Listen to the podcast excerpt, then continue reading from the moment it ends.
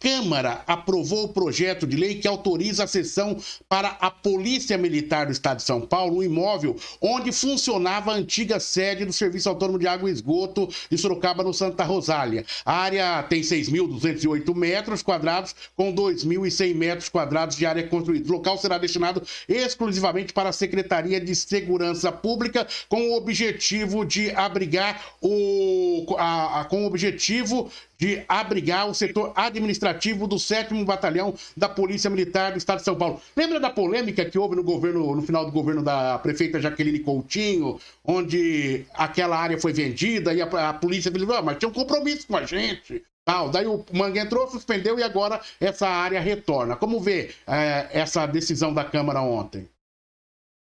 Eu sou absolutamente contra certo? A Polícia Militar, a Segurança Pública, ela é responsabilidade do Estado de São Paulo.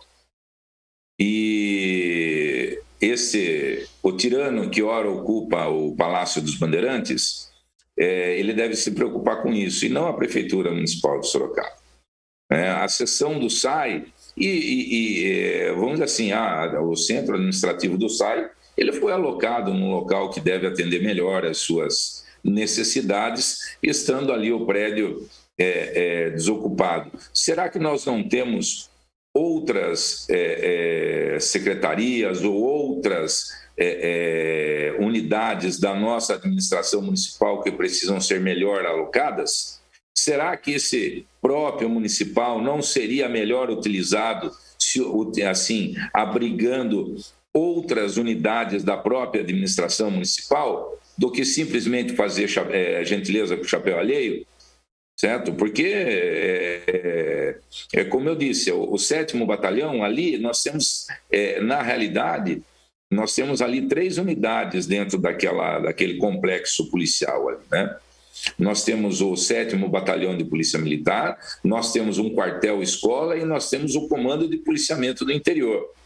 Então, a área ela é gigantesca. E tem uma área que ela é absolutamente mal utilizada é, é, ao lado do CPI e que poderia ser aí repaginado aquele local e o Estado dentro aí da sua é, é, é capacidade é, construtiva que ali construísse a área que, que mostrasse o respeito que ele deve ter pela valorosa polícia militar e não aí é, é, ela, de chapéu na mão, vim contar aí com o, o beneplácito e a bondade do alcaide de Sorocaba. Então, eu, como disse, eu sou absolutamente contra. É, é, isso mostra, mais uma vez, como Sorocaba tem que resolver os problemas que são causados pelo Estado, porque o Estado já não é desta administração, ele considera ah, o sorocabano como um paulista de quinta classe. Haja vista aí o que nós temos aí, por exemplo, eu vou aqui citar a questão do Hospital Adib Jatene. Há quanto tempo nós esperamos a construção de uma passarela?